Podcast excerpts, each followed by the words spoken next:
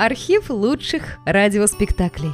Друзья, мы обращаемся к тем, кто слушает наш канал. В последнее время канал сильно вырос и приобрел новую аудиторию. Содержать канал все сложнее. Надо обслуживать технику, хостинг, каналы связи, обеспечивать выход выпусков. Работа будет продолжена в любом случае. Выложена совсем малая часть материала. Обращаемся к вам за помощью. Будем благодарны любому пожертвованию в пользу канала. Спасибо! Реквизиты и способы связи в описании канала.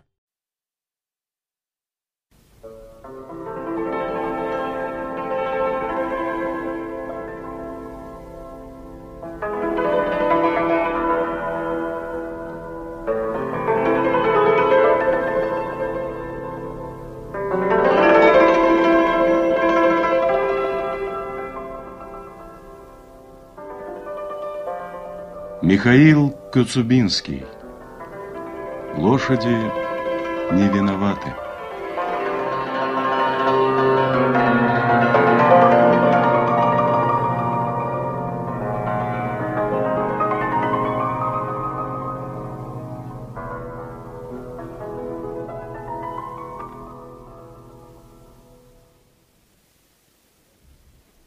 Аркадий Петрович Малына высунулся в окно и сердито кричал на своего лакея, помогавшего выпрягать из фаэтона взмыленных лошадей.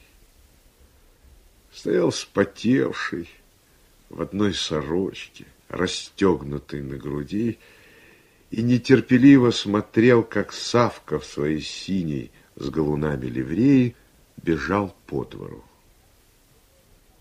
Савка, где мой одеколон? Одеколон был здесь, на туалетном столике, но Аркадий Петрович его не заметил. Вечно ты куда-нибудь засунешь. Он взял из рук Савки флакон, скинул сорочку и принялся обтирать одеколоном белое, желтеющее от старости тело. Ой, как приятно освежает.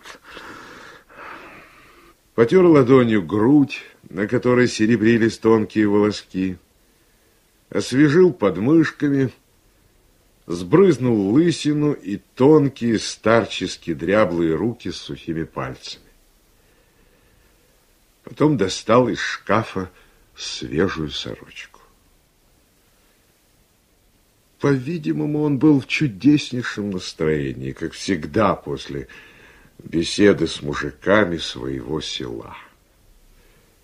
Ему было приятно, что он, старый генерал, которого соседи считали красным и неблагонадежным, всегда оставался верен себе. Пора нам уже распрощаться с барством. При этом Аркадий Петрович вдруг вспомнил, как радостно загудел сход, когда он разъяснил права народа на землю. Это, как всегда, взволновало его, и после такого разговора он почувствовал бодрость и аппетит. Когда он уже заправлял сорочку в брюки, скрипнула дверь, и на него бросилась мышка любимая собачка, породистый фокстерьер. Где ты, шельма, была? Говори, где ты, шельма, была? Он любовно щекотал ей шею и уши, а она морщила носик, вертела обрубком хвоста и ловчилась лизнуть его в лицо. Где ты шлялась, негодная?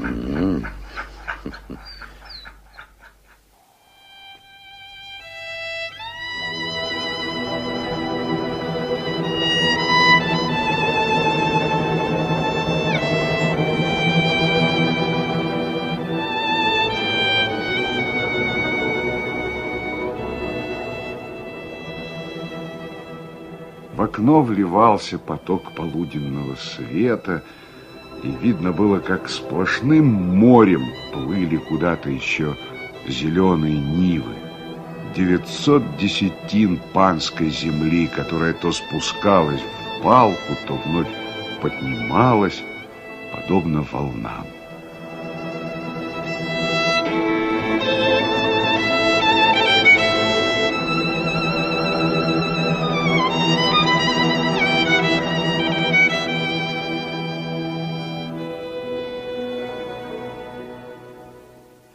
Аркадий Петрович сделал гребнем пробор на редких волосах, расчесал усы с пожелтевшими концами и долго любовался сухим высоким лбом и благородным барским лицом, отражавшимся в синеватых отливах туалетного зеркала.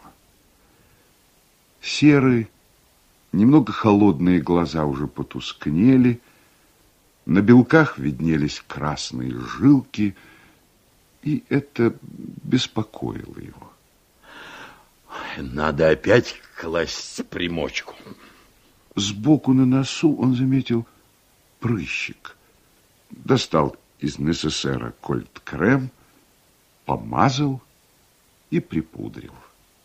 Ему хотелось есть, как молодому 25-летнему парню, и это его радостно волновало. Как все задвижется в доме, когда узнают, что он голоден. Как заахает жена, его старая хлопотливая Соня, засуетится Савка, и все будут смотреть ему в рот. У него так редко бывает аппетит. Аркадий Петрович выдвинул ящик комода и достал оттуда аккуратно сложенную блузу из серой шерсти а Толстой.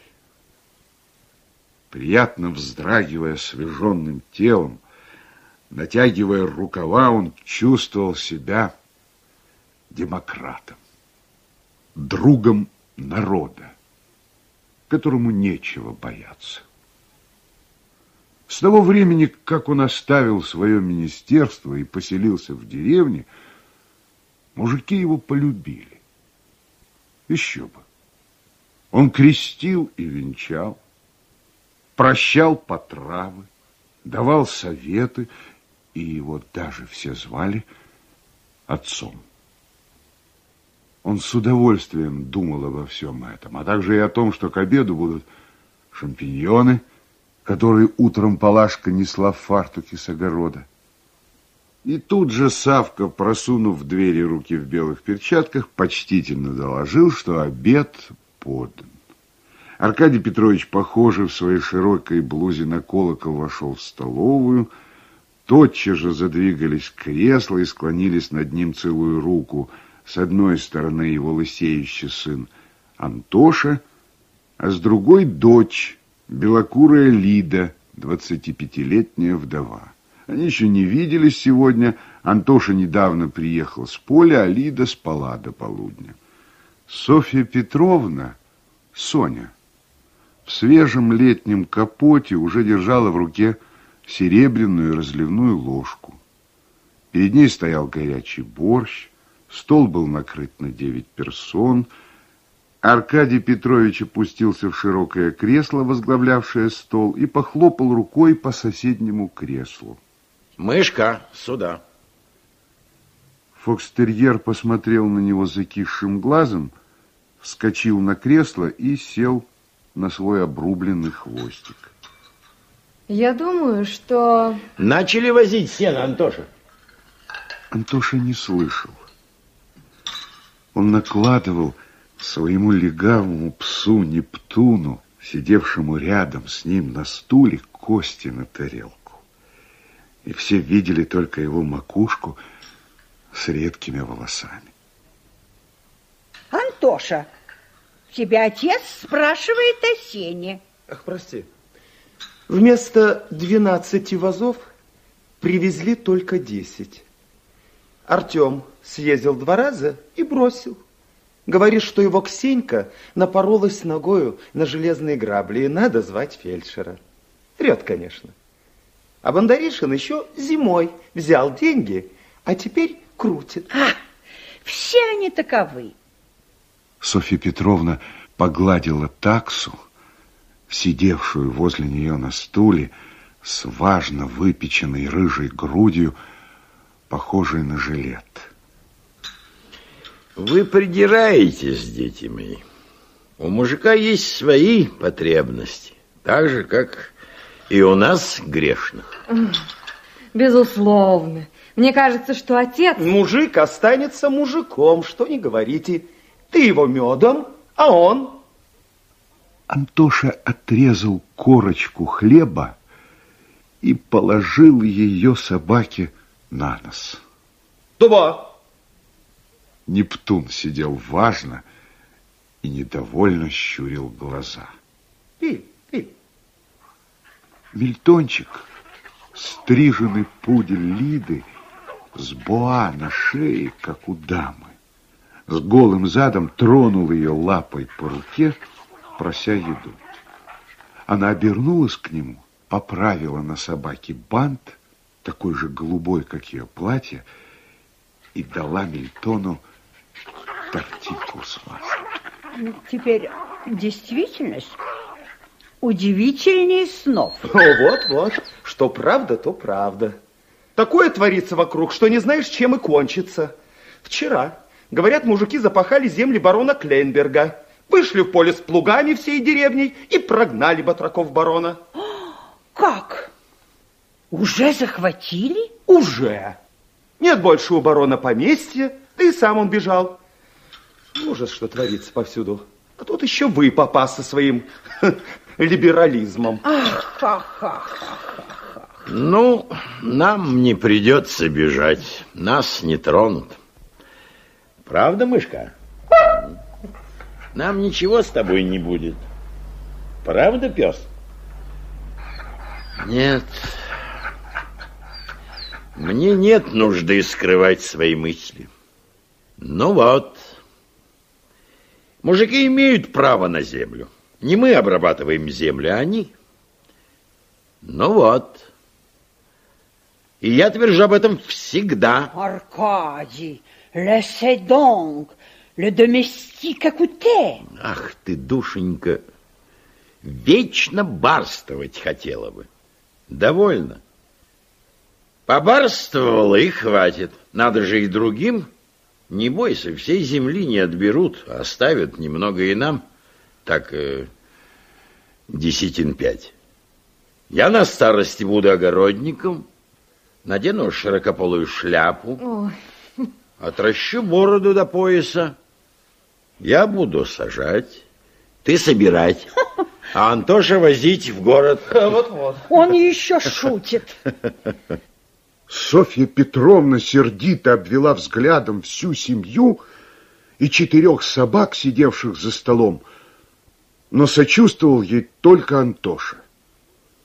В знак протеста он налил себе рюмку водки, выпил ее залпом и, откинувшись в кресле, заложил руки в карманы своих офицерских брюк. Савка сделал вид, словно его нет в комнате, а Лида растянула губы и нагнулась к отцу. я была уверена, что... Шутить хорошо дома, в семье. Но зачем же отец проповедует это мужикам? Они так настроены, что каждую минуту чего-то ждешь. А я не шучу. Пора отбросить предрассудки. Если хочешь есть, работай, душа моя. Ну вот.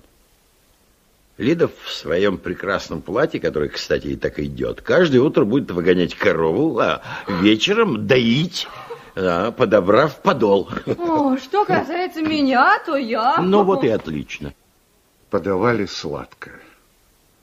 Савка гремел ложечками и просовывал руки в белых перчатках между локтями господ и собачьими мордами. Такса Софьи Петровны лизала тарелку, а Мельтончик, забыв приличие, подвывал потихоньку, чтобы обратить на себя внимание. Аркадий, положить тебе еще крема? Положи, положи, Машера. Я сегодня голоден.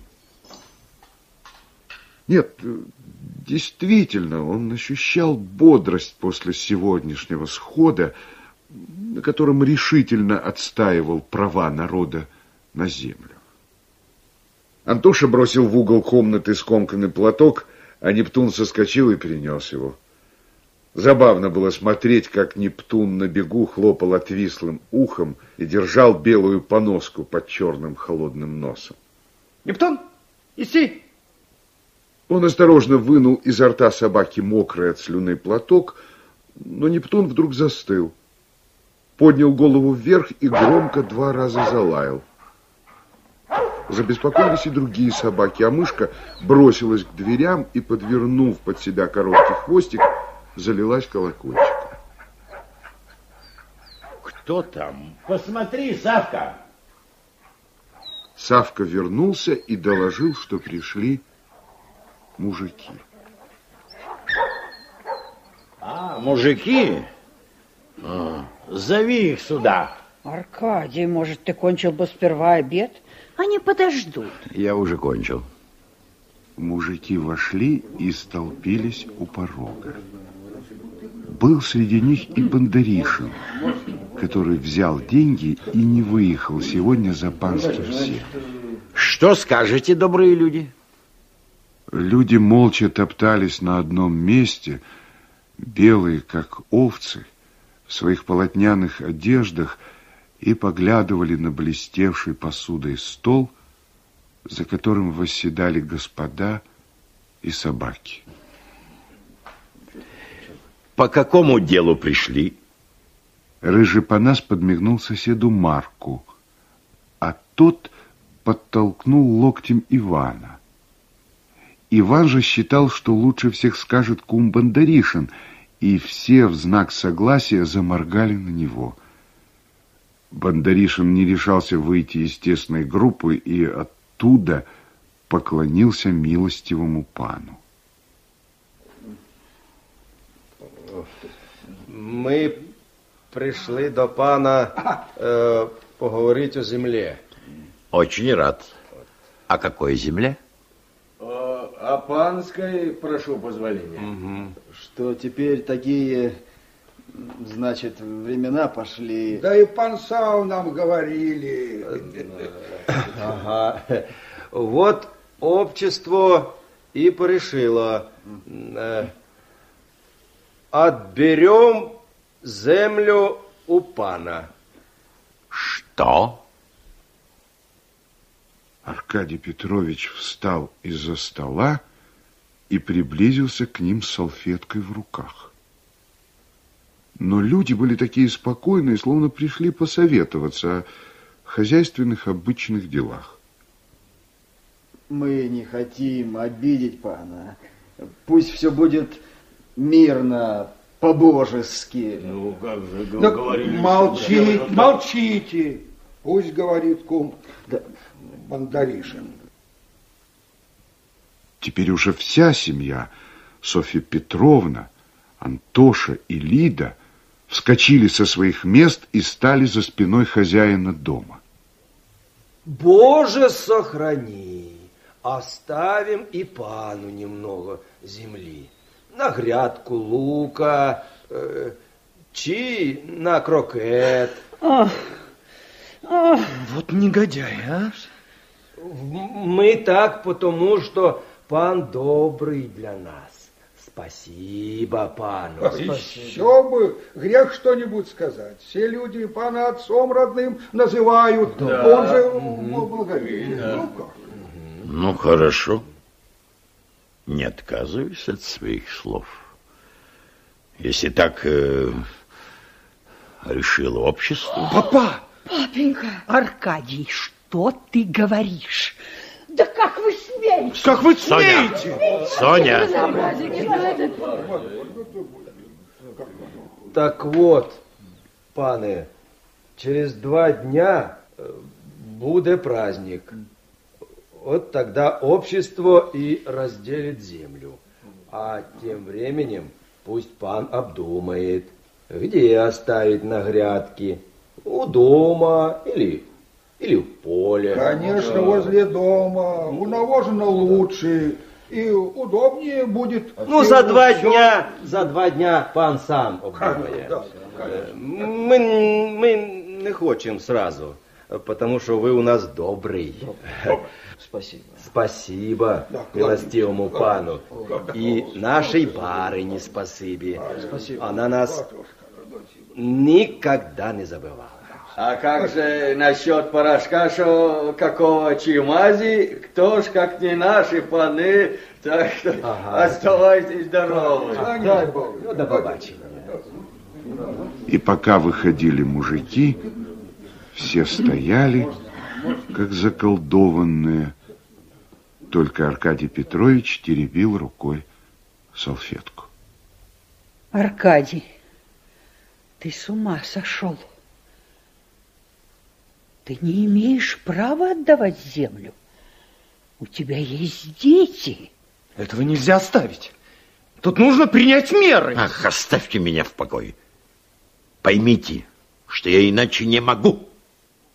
Скомкал салфетку, бросил на стол и выбежал из комнаты. Все решили, что сейчас же необходимо посоветоваться. А чтобы прислуга не слышала, вышли из столовой вместе со всеми собаками. Только мышка куда-то исчезла.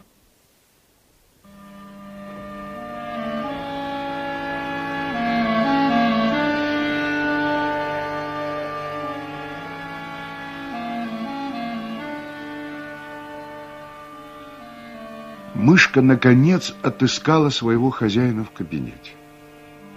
Стоял у стеклянной двери, выходившей на террасу, и следил, как с назойливым жужжанием билось о стекло муха. Сквозь стекло виднелись белые колонны террасы, а за ними цветник. На клумбах горели маки, а ранние левкои едва начинали распускаться. Аркадий Петрович ежедневно видел цветник, но только сегодня он привлек его взгляд.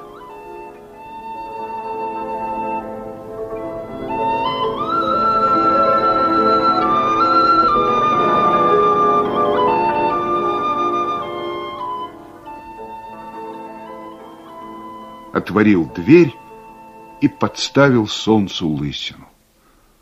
Потом тяжело сошел по ступенькам и наклонился над цветами. Но они уже не занимали его. Он чувствовал какую-то тяжесть и не хотел признаться, что это была обида. Разумеется, они имеют право на землю. Я, я всегда держался этого взгляда и всегда высказывал его, но чтобы у меня... Вот тебе и добрые соседские отношения. Вспомнил все свои советы и помощь, кумовство и сельские свадьбы, на которых играл роль посаженного отца. У этого самого Бондаришина он, кажется, крестил. А теперь все это забыто на грядку лука и на крокет. Это же надо.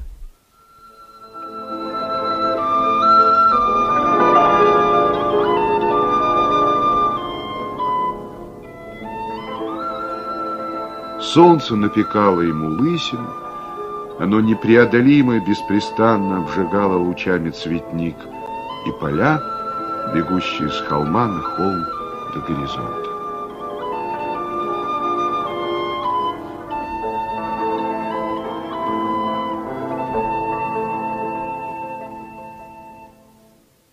Вернулся в дом, надел картуз и вместо того, чтобы отдохнуть по привычке после обеда на кушетке, отправился во двор.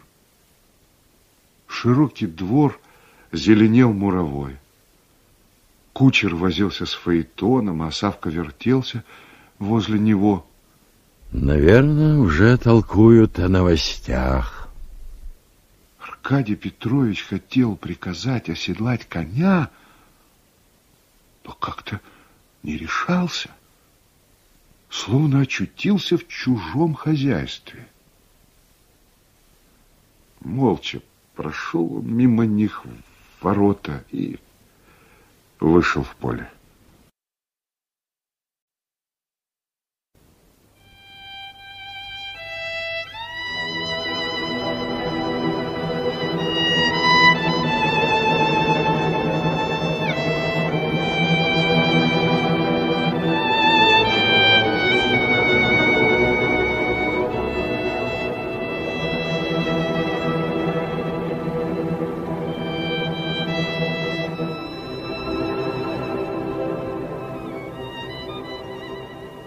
Рожь уже зацветала. Желтые пыльники тихо колыхались на волосинках вдоль колоса, и незаметная пыль золотилась на солнце. Детские глаза васильков улыбались в хлебах.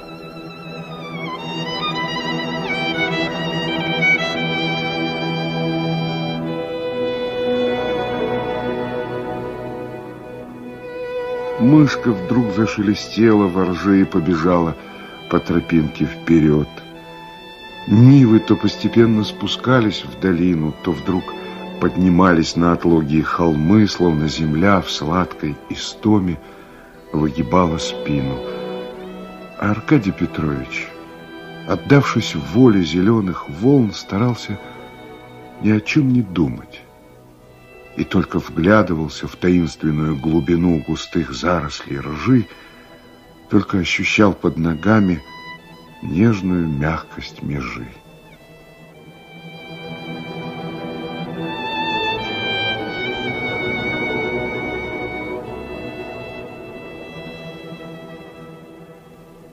Правда, с поля поднимались какие-то голоса, что-то говорили ему – но он не хотел слышать этого.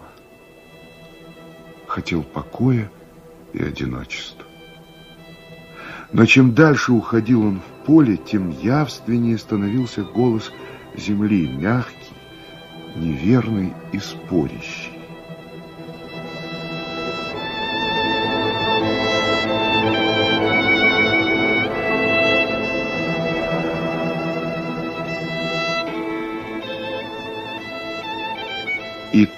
Тут он впервые ощутил всем существом, что это взывало к нему его земля, что он с ней так сросся, как женой, сыном, дочерью, что здесь, где он проходит, ступали ноги отца и деда, и над полями раздавался их голос, голос целого рода малын, что все, чем он гордится и что ценит в себе, его ум, вкус и культура, даже его идеи, все вскормили, все взрастили эти поля.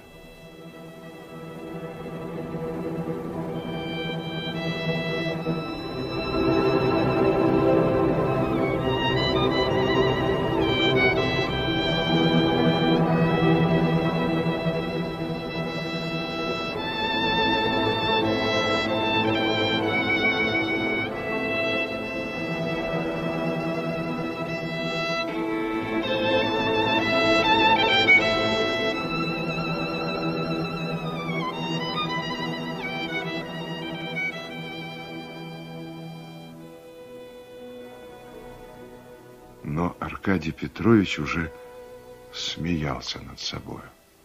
Заговорила дворянская кровь.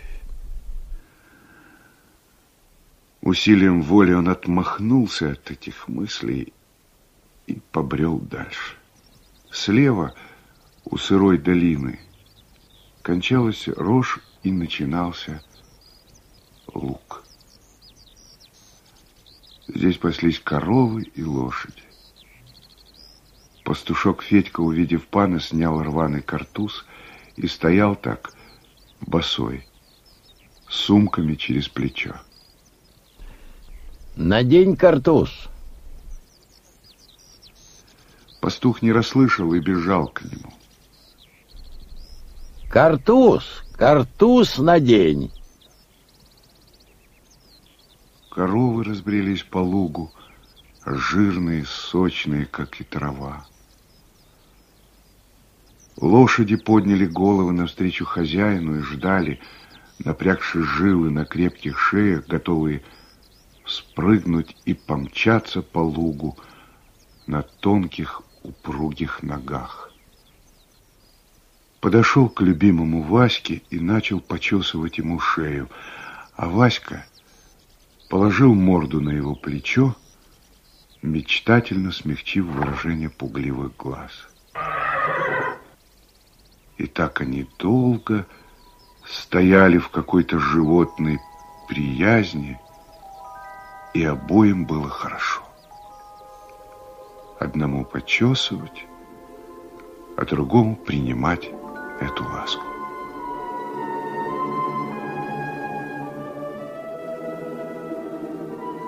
И это отнимут.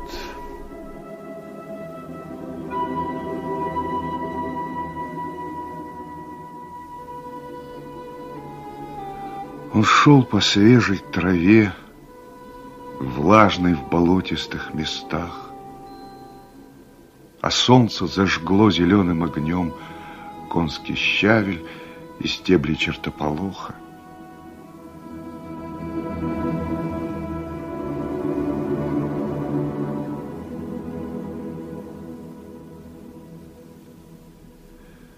Было сегодня что-то пленительное, что-то особенное в его земле, как в лице покойницы, с которой прожил всю жизнь, а теперь должен расстаться навеки. Какие-то цветы и растения, бывало незаметные, тихая ласковость контуров, ароматы трав и земли, теплые родные просторы.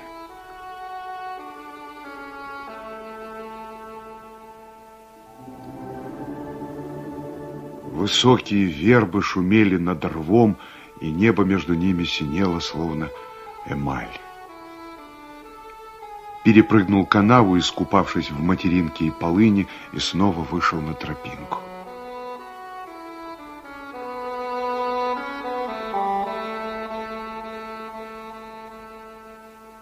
По одну сторону волновалась рожь, по другую желтел глинистый овраг, пестревший красными маками. Как красиво! Ему казалось, что он здесь впервые. Не чужое ли это все? Нет. Он шел по своей земле. Удивительно, как он мало знает поместье.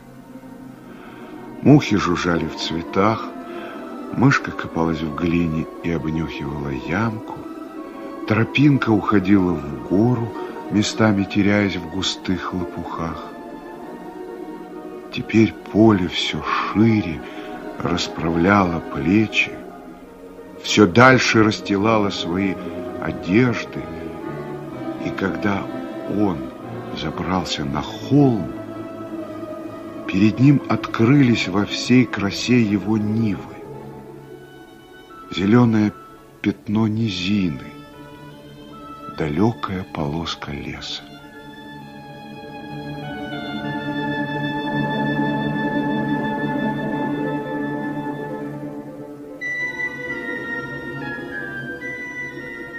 И здесь, стоя на своей земле, больше почувствовал, чем подумал, что никому ее не отдаст.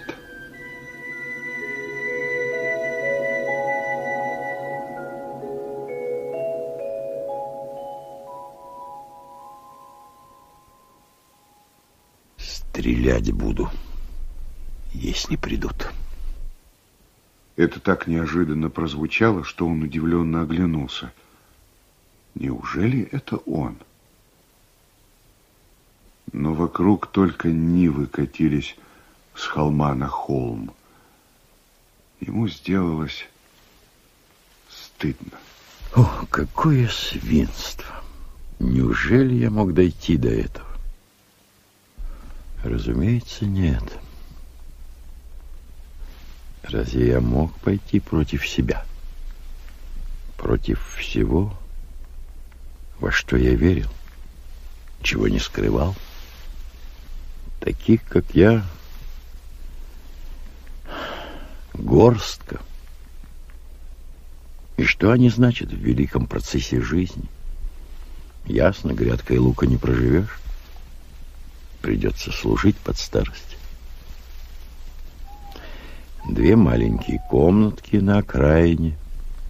Жена сама будет готовить обед. Я ходить с кошелкой на базар. Ставь самовар, Аркадий. В самом деле, умею ли я поставить самовар? Надо научиться. Антоша и Лида заработают на хлеб, они молоды.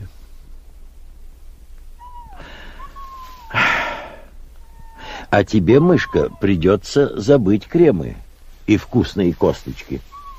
Глупая мышка будто обрадовалась такой перспективе.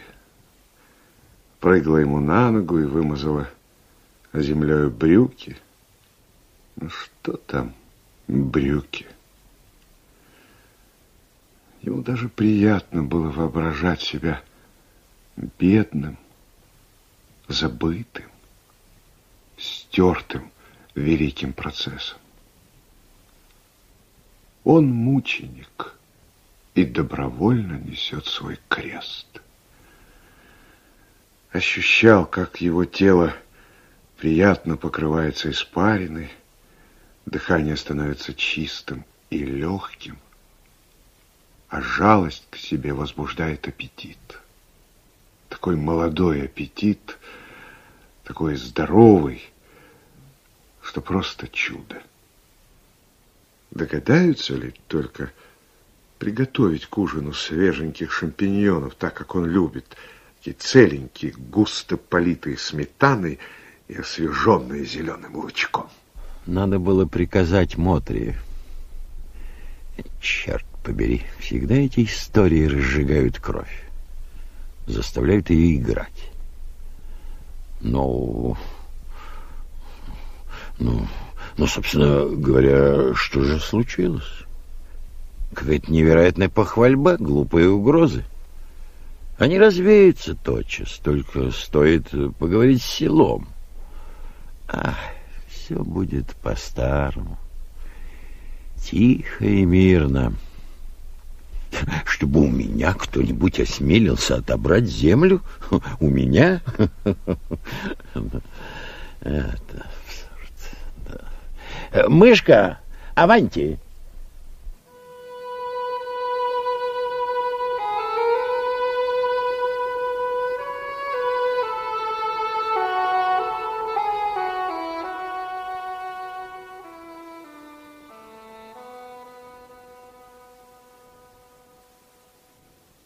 Однако дома и не думали подавать ужин. Софья Петровна ждала его на террасе, и не успел он снять картуз, как она напустилась на него. Аркадий пришел. Аркадий, у тебя есть дети. Ну, есть, душенька. Э, тут не до шуток. Ты должен ехать к губернатору. Надо просить, чтобы он сейчас же прислал казаков. Прости, Соня, ты мелешь вздор. А что ж дожидаться, чтобы мужики землю отобрали? Ну и отберут. Земля принадлежит им. Ты помешался на либеральных идеях. Если ты упрямишься, я их сама позову. Я не потерплю казаков у себя. А без них не обойдешься. А я устрою скандал, я не знаю, что я сделаю. В тюрьму пойду, в Сибирь. Аркадий, голубчик. На каторгу пойду, я не допущу. Пойми же,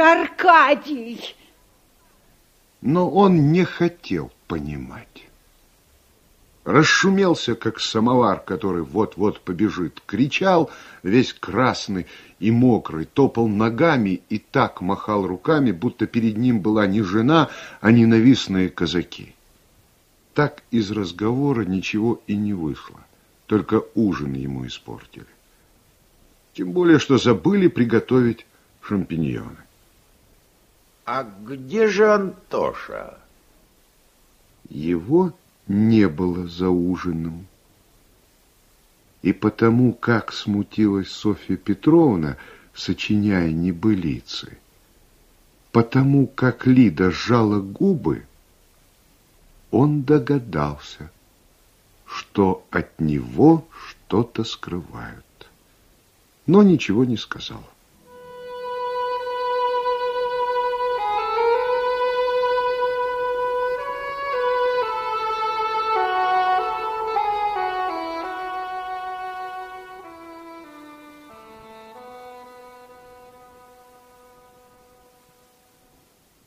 На утро Аркадий Петрович проснулся в отвратительном настроении. Уже в том, как Савка внес воду и с грохотом поставил на умывальник, а выходя стукнул дверью, он почувствовал неуважение к себе. Знает шельма, что мужики завтра отберут землю. А с голодранцем нечего церемониться. А что там? Позавтракал без аппетита и отправился по хозяйству. Обошел сад, запертые амбары, у которых Мотри, подоткнув подол, кормила гусей, пустые хлевы, откуда из глубоких черных отверстий шел едкий запах. Кучер в дворе мыл фаэтон. Потом заглянул в конюшню. Там топтались лошади и жевали овес. А у дверей лежала большая куча старого навоза. Возле нее, уронив оглобли в траву, покоилась мокрая бочка с водой. За воротами проходил Бондаришин и, увидевши пана, поклонился ему. Ишь, едва приподнял бровь. Что я им теперь? Я им уже не нужен. Аркадий Петрович отправился в поле как-то так, бесцельно. Надвинулась туча. А ведь сено возят.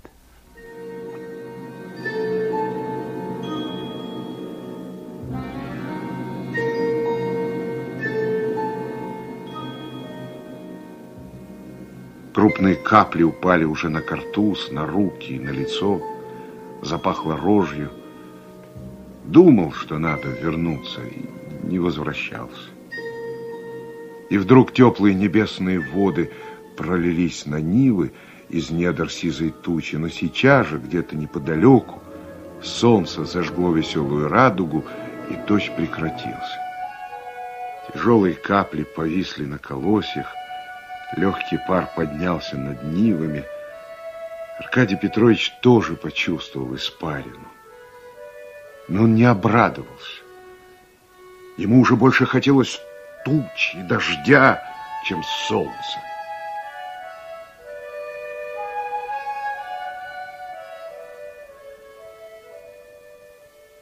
Черт побери сено. Пусть пропадает. Так же, не задумываясь, зачем, вернулся во двор. Кучер все еще возился с фаэтоном. Куча навоза, почерневшая от дождя, также лежала у дверей конюшни. В кабинете он снял верхнюю одежду и в сорочке лег на кушетку. Полежал молча, зажмурив глаза.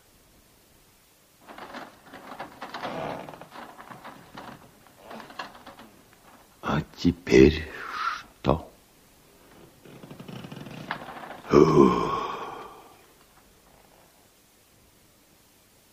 Открыл глаза и посмотрел на потолок. Ответа не было. Вынул часы и посмотрел. Без десяти двенадцать. Значит, осталось меньше суток. Завтра. Вдруг представил себе завтрашнее утро. С криком сойдется во двор все общество. Тонко завизжат бабы, ссорясь из-за клочка земли. Дети станут заглядывать в окна и лазить по террасе, будто у себя дома. Снова вынул часы. Прошло четыре минуты.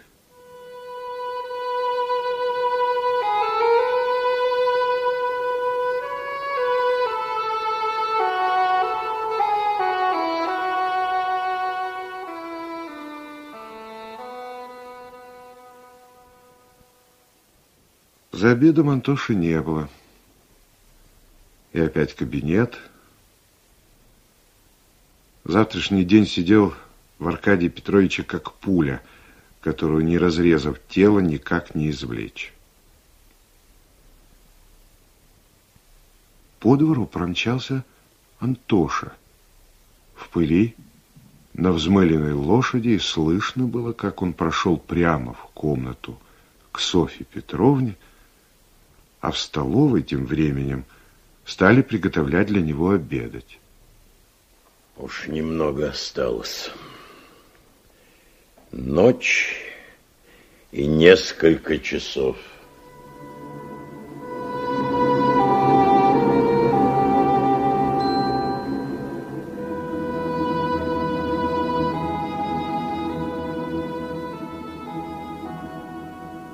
Тени росли.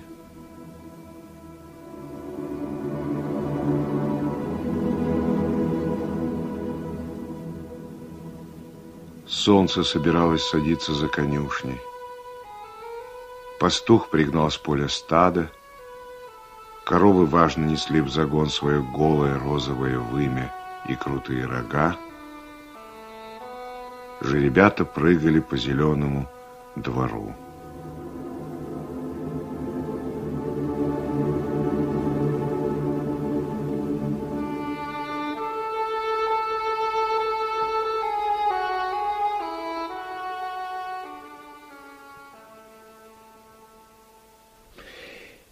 Неужели завтра и это станет не моим? Ты... Ты не беспокойся, папа. Но... Что такое? Ну, не надо очень беспокоиться. Ну, в общем, пришли казаки. Как казаки? Ну, вот губернатор прислал. Стоят на дороге. Что же такое? Я не просил. А, понимаю. Это заговор против меня. Ой. Черт, я не допущу позвать Антошу. Ну, папа, я думаю, что, ну... Она что-то хотела добавить, чтобы успокоить отца, но он бегал, как разъяренный петух, бьющий себя крыльями и вытягивающий шею перед решительным боем. Подать Антошу! Запыленный и потный на разбитых седлом ногах появился в дверях Антоша. За его спиной пряталась встревоженная мать. Ты привел казаков? Я или не я? Это, папа, не важно. Ага, не важно, да? Ну, хорошо. Я вам покажу.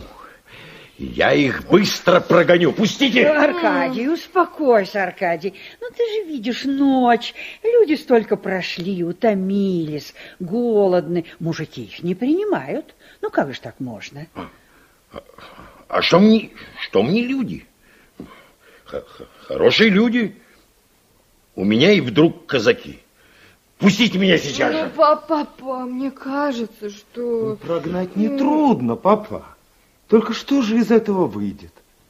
Корма в селе теперь не достанешь. Да мужики ей не дадут добровольно. Разве грабить начнут? Ну, если ты этого хочешь, прогони. Ах, бедные лошади. Разве они виноваты? Что ты сказала? Я говорю, папа, что лошади не виноваты. Их можно бы поставить на ночь под навесом возле конюшни. И дать овса. Не обеднеем от этого. Оставьте, пожалуйста, ваши советы при себе. Мне они не нужны. Я и сам знаю, что лошади не виноваты. Это ты вправду сказал, лошадь здесь ни при чем. Ну и что же из этого? Аркадий Петрович словно увял. Кровь у него отлила, усы слились с лицом, глаза утратили твердость холодного льда, в них уже светилось что-то покорное и виноватое, когда он взглянул на сына.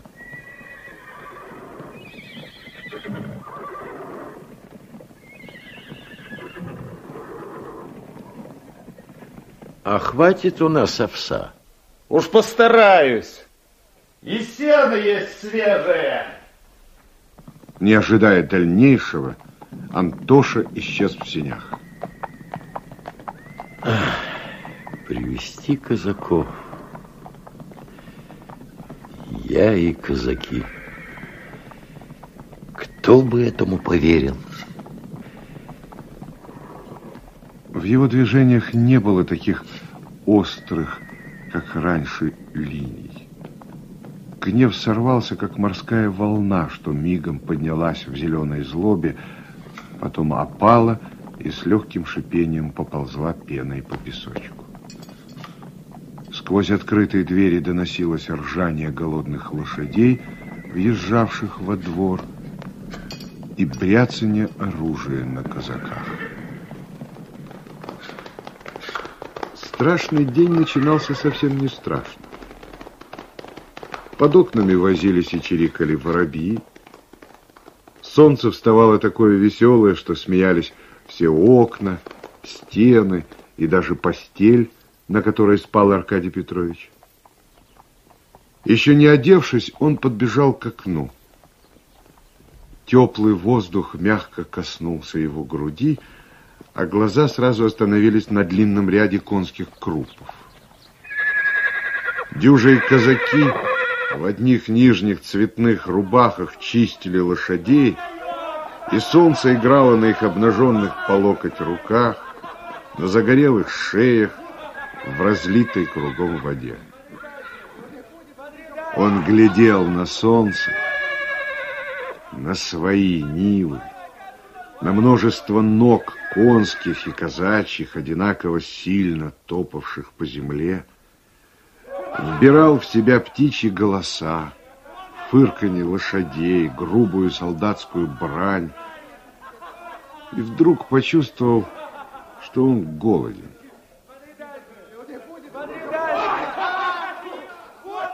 Савка! А когда Савка принес кофе, он с любовью взглянул на ароматный напиток, понюхал еще теплый хлеб выругал Савку за то, что на сливках чересчур тонкая пенка.